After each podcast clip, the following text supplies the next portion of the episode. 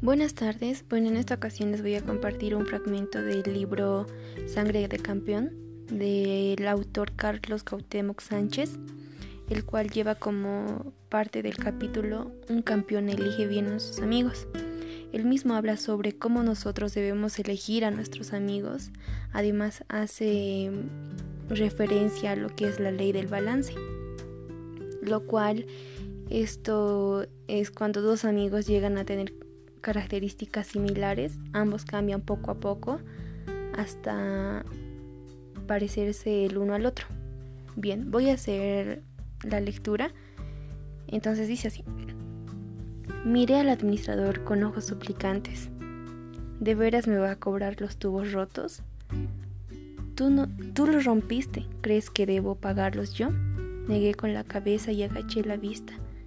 El hombre suspiró y comenzó a decir, Felipe, cada día tomamos muchas decisiones.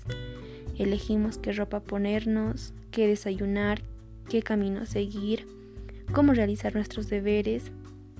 Bien, las elecciones más importantes de tu vida tienen que ver con personas, con quién te casarás, con quién trabajarás y sobre todo, quiénes serán tus amigos. Si te equivocas en ese tipo de decisiones, echarás a perder tu vida. Hice una pausa y aproveché para contestar.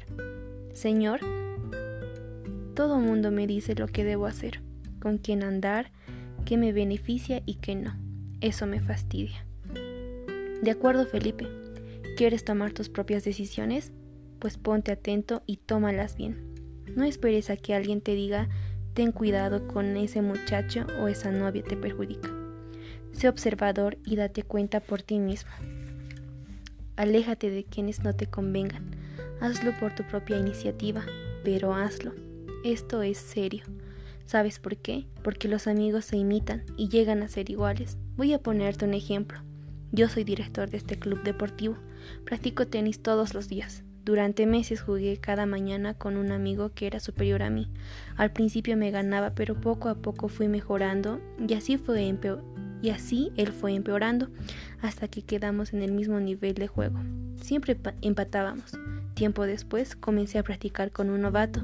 Él subió de nivel y yo bajé, hasta que volvimos a quedar empatados. Es una regla. Dos personas que juegan tenis todos los días acaban igualándose. El bueno será un poco malo y el malo un poco bueno, y así es la vida. Si un muchacho perezoso se hace amigo de otro muy dinámico, con el tiempo el flojo comenzará a ser más activo, y el activo se volverá más flojo, hasta que se emparejen.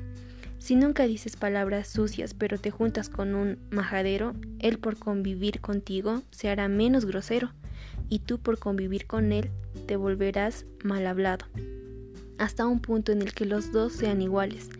Se llama ley del balance.